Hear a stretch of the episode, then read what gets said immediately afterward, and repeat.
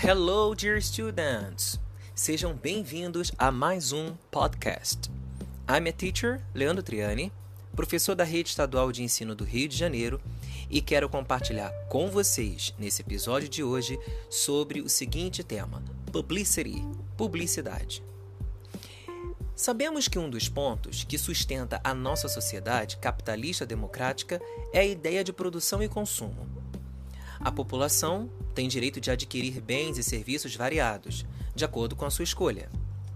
Esses bens e serviços passam pela possibilidade de geração de capital, ou seja, pela produção.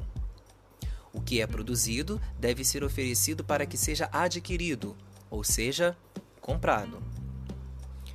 Como várias pessoas e empresas produzem o mesmo tipo de artigo, os consumidores podem selecionar aquele que mais lhe agrade e se encaixe em seu orçamento. Mas como fazer para que um produto específico seja comprado? É necessário, então, mostrar as qualidades dele. Quanto mais criativa for essa apresentação, melhor. E a apresentação precisa ser pequena, rápida e principalmente ágil. E tem de ter uma frase que cause impacto, como por exemplo, uma frase chiclete. Isso mesmo. Pense em alguns produtos que conhecemos bem. Aquele refrigerante que convida viva positivamente.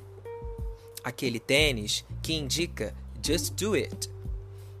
Aquela rede de lojas que promete dedicação total a você aquele celular que convida você merece um novo?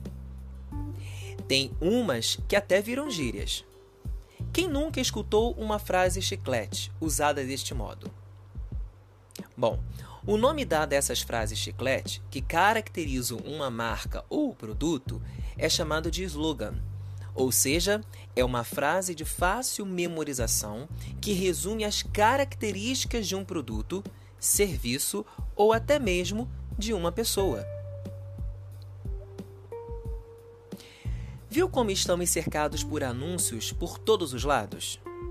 Então, é possível definir publicidade como uma forma de promover vendas, que emprega elementos de persuasão para tornar um produto, um serviço ou uma empresa conhecidos, através de um contato ágil com os consumidores.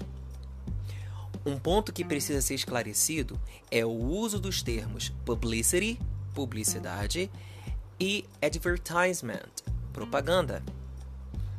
Apesar de terem funções parecidas, ambas divulgam. Elas têm finalidades diferentes, pois a propaganda é um modo de divulgar opiniões e ideologias, logo possui um caráter ideológico que venham a influenciar pessoas ou grupos, sem estar ligadas à comercialização de um artigo, sendo usada em campanhas de vacinação, por exemplo. Já o alvo da publicidade é a conquista de consumidores para que comprem produtos. A publicidade pode ser divulgada entre jornais e revistas, rádio e televisão e através de canais virtuais também podem ser encontradas em cartazes ou folhetos. Os grandes cartazes, que são exibidos em painéis nas ruas, são chamados de outdoor, em português. O nome em inglês é billboard. É interessante ver como uma palavra estrangeira que usamos em português não tem o mesmo significado na língua de origem. Isso mostra que o vocabulário em língua estrangeira pode ser modificado de acordo com o contexto cultural do grupo que o recebe. É bom também saber que cada jornal ou revista tem suas regras específicas para envio e publicação. Portanto, podemos dizer que a publicidade é a estratégia de marketing que envolve a compra de espaço em um veículo de mídia para divulgar um produto, uma marca ou até mesmo um serviço, sempre com o objetivo de atingir o público-alvo da empresa e incentivá-lo a comprar. Esse conceito fica bastante evidente em nosso meio pois a publicidade faz parte das nossas vidas. Ela está nas ruas, nos shoppings, dentro das nossas casas, no jornal, na revista, no celular e na internet. Para onde você olhar, ela está lá. Bem, pessoal, estamos chegando ao fim de mais um episódio.